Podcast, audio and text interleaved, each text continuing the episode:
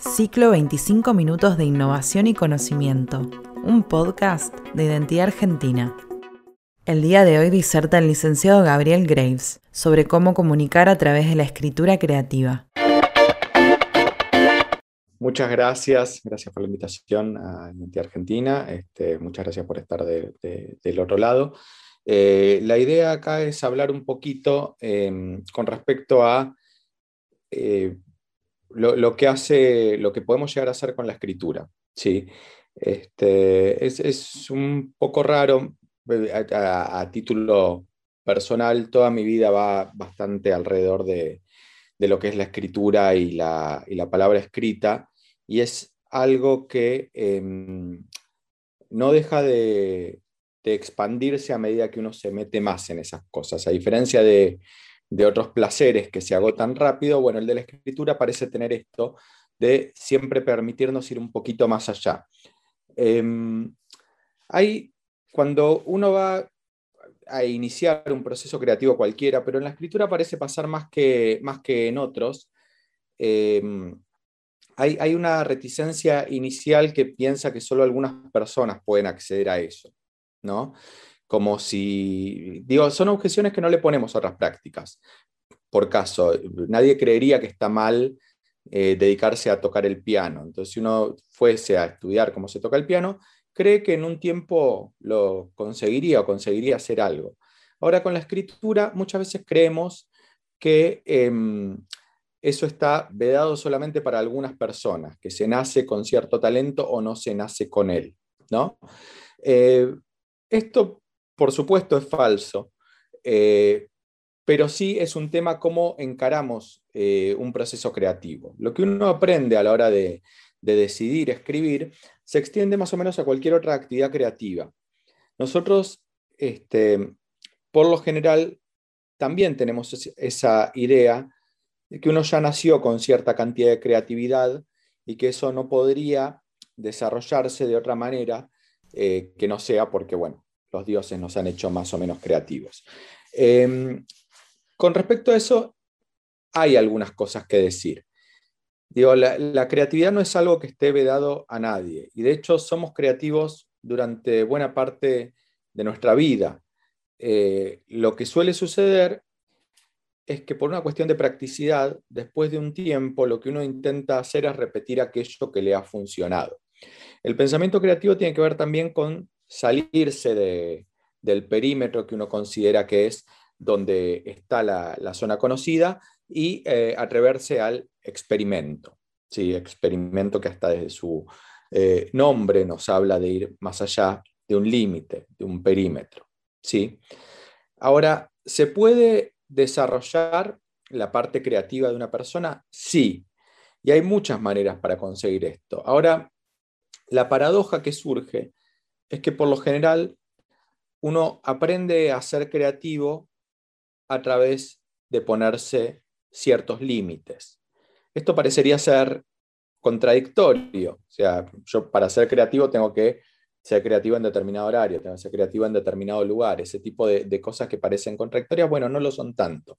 Lo que pasa es que por lo general uno no reserva una parte de su vida a desarrollar una actividad de esta naturaleza, en la cual eh, uno se puede entregar a, una, este, a, algo sin tener una em, recompensa inmediata o demasiado fija. ¿sí? Eh, la creatividad tendría que ver también con no perder el estado de juego, que es algo que uno va cediendo eh, a medida que pasan los años. Bueno, permitirse volver a jugar es una de, las cosas que tiene que hacerse para desarrollar el, el pensamiento creativo. Ahora, el juego, por lo general, tiene que tener ciertas reglas. ¿sí? No puede ser un caos absoluto. Eh, tienen que empezar a ver consignas. Lo que se propone a la hora de encarar un proyecto de escritura creativa tiene que ver con esas consignas que nos pueden orientar para este eh, o para cualquier otro proceso. Lo que nosotros vemos específicamente en el curso de escritura creativa tiene que ver con el, eh, con el cuento como medio de expresión. Y uno se sorprende em, de cómo todas las personas que, escriben ya tienen una voz propia. ¿sí? todos escribimos de una manera distinta. Eh, ahora, eso no quiere decir que uno esté condenado a escribir siempre lo mismo de la misma manera. Hay un montón de cuestiones a tener en cuenta eh, a la hora de producir un escrito, ¿no? Y uno suele escribir más o menos en soledad. Eh, la pandemia ha fomentado esta cuestión de, estar como apartado, ¿no? Eh, y entonces esa escritura que uno a veces guarda encerrada, este, no tiene una hipótesis demasiado clara de cómo hago para que salga, ¿no? En ese sentido, los talleres, los cursos, son buenas medidas para empezar a pensar cómo puedo hacer para empezar a hacer que eh, la escritura entre en diálogo, que el otro pueda también empezar a leer lo que eh, uno está escribiendo. ¿sí? Uno empieza a escribir ahora con la hipótesis de que va a ser leído. Va a ser leído por personas que son distintas a uno. A partir de eso, uno empieza a desarrollar algo así como pensar eh, que hay un otro. ¿sí? Eso es importante en la escritura. ¿Qué es lo que el otro pensará? Aunque ese otro sea uno mismo. ¿Qué le gustaría saber? ¿Dónde podría meterme para hacer que lo que estoy escribiendo sea un poco más atractivo? Nosotros vivimos en este tiempo más atravesados por la palabra escrita que en ninguna otra época de la, humanidad. ¿sí? Nosotros eh, solemos creer que vivimos en una generación en la que se lee poco, que antes se leía más y mejor, o ese tipo de cuestiones. La verdad es que no. ¿sí? Eh, hoy por hoy casi todo lo que hacemos, o mucho de lo que hacemos, está mediado por la palabra escrita. En ese sentido, aprender a ser creativo con el uso de las palabras sería algo importante. Nosotros podríamos expresar mejor lo que queremos decir en tanto más herramientas tengamos para decirlo. ¿sí? Para esto, bueno, en principio hay que permitirse eh, ser creativo, ¿sí? permitirse pensar por fuera de lo que uno eh, piensa sobre la propia creatividad. Bien, eh, permitirse leer cosas, leer cosas que nos hagan ver no solamente cómo, em, digo, lo, bien que escriben o lo bien que se ha escrito, sino empezar a pensar en los procedimientos que llevan a que esos textos sean grandes textos. ¿Por qué nos interpela un cuento? ¿Qué es lo que tiene? ¿Cómo está armado? ¿Qué podría usar yo de eso? ¿Sí?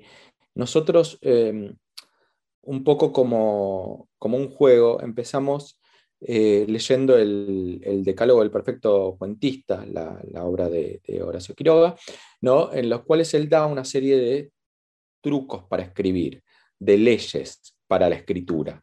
¿sí?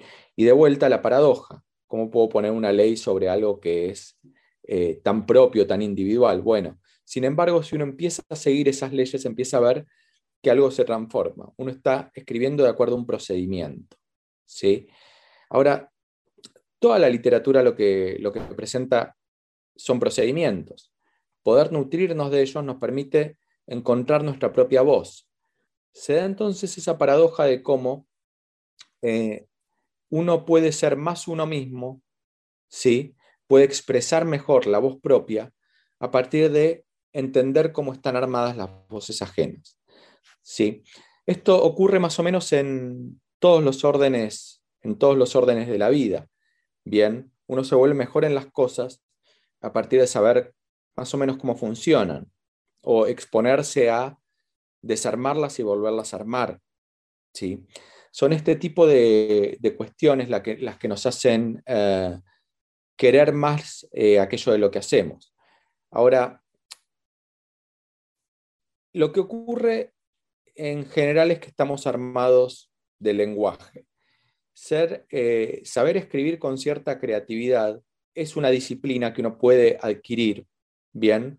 Y a partir de eso se produce algo cercano al autoconocimiento, ¿sí? Uno es el escritor que puede ser ni, más ni menos que eso. Ahora, hay unas reglas que permiten que uno sea, eh, eh, que uno pueda escribir de una forma eficaz aquello que quiere escribir. en el sentido de que se permite leer, permite, este, nos genera determinadas cosas cuando lo leemos. A esas reglas eh, nosotros las llamamos esto de secretos, a, falta de un mejor nombre, pero son cuestiones que están accesibles y que por lo general cuando uno las menciona, se da cuenta de que ya las conocía en cierta forma. Nos da como esa sensación de recordar algo que ya estaba en nosotros. Em, estamos hechos, decía, del lenguaje y de, los relatos que nos forman. Nosotros creemos ser parte de un país, creemos ser parte de una, este, no sé, determinada afiliación eh, social, política, familiar, lo que sea. Y todo eso está atravesado por la forma en que eso nos ha sido contado. ¿sí? Uno mismo, con respecto a su propia vida, lo que hace no es más que contarse su propia historia. Y uno, cuando se cuenta su propia historia, que es lo que nos permite más o menos creer que la persona que éramos ayer tiene algo que ver con la persona que somos hoy, ¿sí? realiza procedimientos que son ficcionales. Uno se acuerda de ciertas cosas, se olvida de otras, exagera algunas, eh, minimiza eh, otras que quizás fueron importantes. Necesitamos contarnos quiénes somos para entender qué es lo que, eh, qué es lo que estamos haciendo, hacia dónde vamos. ¿sí?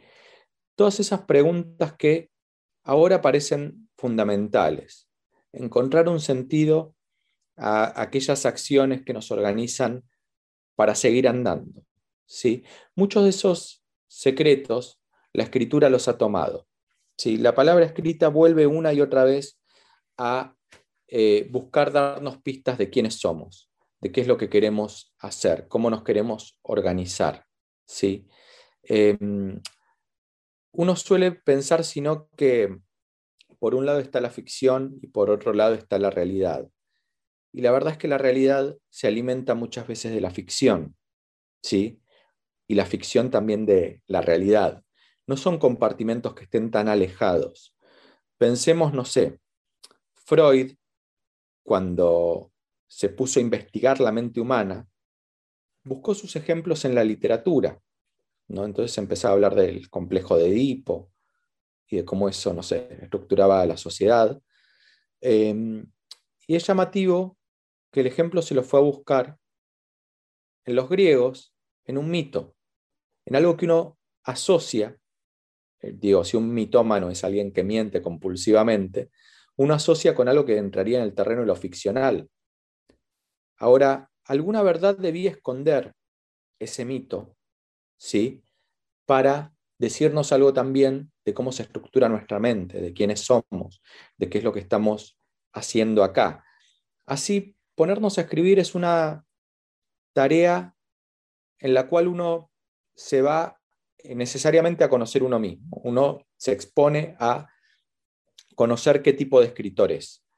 Eso em, solamente se va a saber eh, una vez que uno acepta el desafío y empieza a trabajar sobre eso.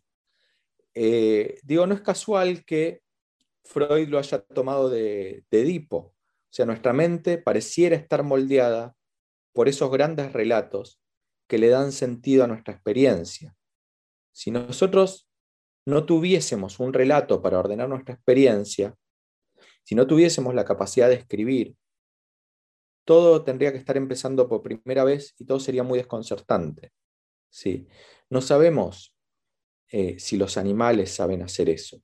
Parece ser una capacidad intrínsecamente humana que nos permite acceder a todo el conocimiento que vino antes de nosotros. ¿Por qué? Porque está escrito. La palabra eh, escrita consigue el milagro de trascender el espacio y el tiempo. ¿sí? Yo puedo leer ahora lo que se escribió, eh, no sé, lo que escribió Homero hace miles de años, y puedo aprender de eso. En el curso lo que nosotros hacemos bastante es tomar ejemplos de eh, la poética de Aristóteles. Aristóteles hizo algo muy interesante, que es empezar a ver cómo estaban construidas eh, las tragedias, ¿sí? las obras de teatro de los griegos. ¿Por qué los griegos, que eran un pueblo al que este, uno asocia mucho con un momento muy floreciente de la humanidad, en el cual hubo descubrimientos que nos definen hasta el día de hoy. Y si hoy somos occidentales es en buena medida por lo que los griegos han hecho. ¿sí? ¿Por qué se habrán buscado un arte como la tragedia? ¿Qué dice eso de ellos? ¿Qué dice eso de nosotros? Bueno, Aristóteles se puso a buscar cómo estaban construidas estas obras. Y lo sorprendente es que la forma que él tiene de describir la manera en la cual arman los relatos los eh, grandes dramaturgos de, de hace 2500 años, son perfectamente utilizables al día de hoy. Digo, más o menos como el mismo gesto de Freud, ¿no? Lo que descubrieron los griegos me sirve para analizar la mente ahora, diría Freud. ¿sí? Lo que descubrieron los griegos nos sirve para analizar cómo debiera escribirse acá y ahora, o qué reglas están como si estuviese por debajo, como andando alrededor de toda la humanidad una forma de escritura que nos conecta con todo el resto de lo humano. ¿sí? Uno puede pensar que al comienzo de la humanidad, muy al comienzo, lo que hacíamos era reunirnos alrededor del fuego, después de haber pasado un día muy difícil. Digo, para el hombre primitivo era muy difícil sobrevivir solamente un día. No empezaba el día y no había ningún motivo para creer que uno lo iba a terminar. Estaba expuesto a grandes peligros, ¿no? Y cuando terminaba, ¿qué hacía? Bueno, se juntaba alrededor del fuego, ¿Y qué pasaría en ese momento? Bueno, probablemente uno empezaría a contar una historia. Probablemente, no sé, algo que había pasado ese día, ¿no? Eh, no sé, hablar del, del jabalí que habían cazado, ¿no? del bisonte que habían cazado. Y entonces alguien podría interrumpir en medio de ese relato y decir, no, el que fue impresionante fue el bisonte que cazó mi abuelo. Ese era un bisonte. Y a partir de esa cuestión de empezar a compartir historias, se empezaba a formar algo raro, que era que eso era una comunidad. Sí, una comunidad entera compartiendo un relato. Nosotros no hemos perdido eso. Digo, cambian a veces los medios, nos gusta compartir programas que vemos por la tele, nos gusta compartirlos con otros, decir qué pensamos, qué sé yo, pero lo que hacemos es pasarnos relatos. ¿sí? La forma más maravillosa que tiene esto, la más perdurable en el tiempo que ha encontrado la humanidad, porque no sabemos cuáles serán los relatos de, la, de, estos, de estas personas primitivas, ¿no? es la palabra escrita.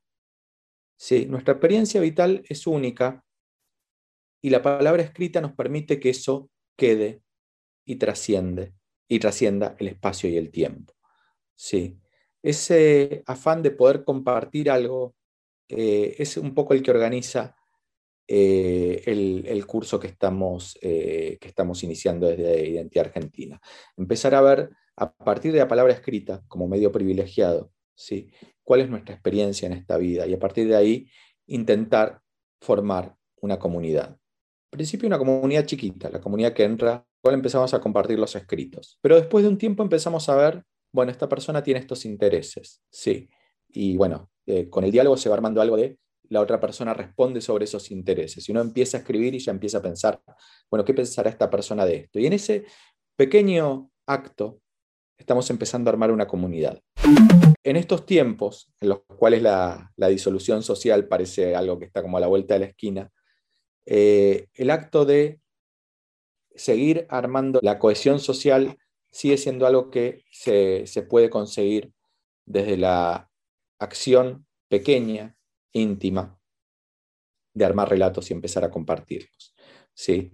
Eh, la, propuesta del curso tiene que ver con esto, con ver cómo podemos ser un poquito más creativos en nuestros escritos, cómo podemos generar, eh, eh, expresar más fielmente lo que queremos decir, ¿sí? y a partir de ahí compartirlo con los otros y empezar a hacer crecer esto. No es necesario el deseo de ser escritor, aunque no va en detrimento de eso. Si uno lo tiene, es completamente legítimo y, el, curso plantea algunas herramientas para, fomentarlo, este, sino solamente el querer sacar mejor la voz propia para empezar a ser parte de una comunidad.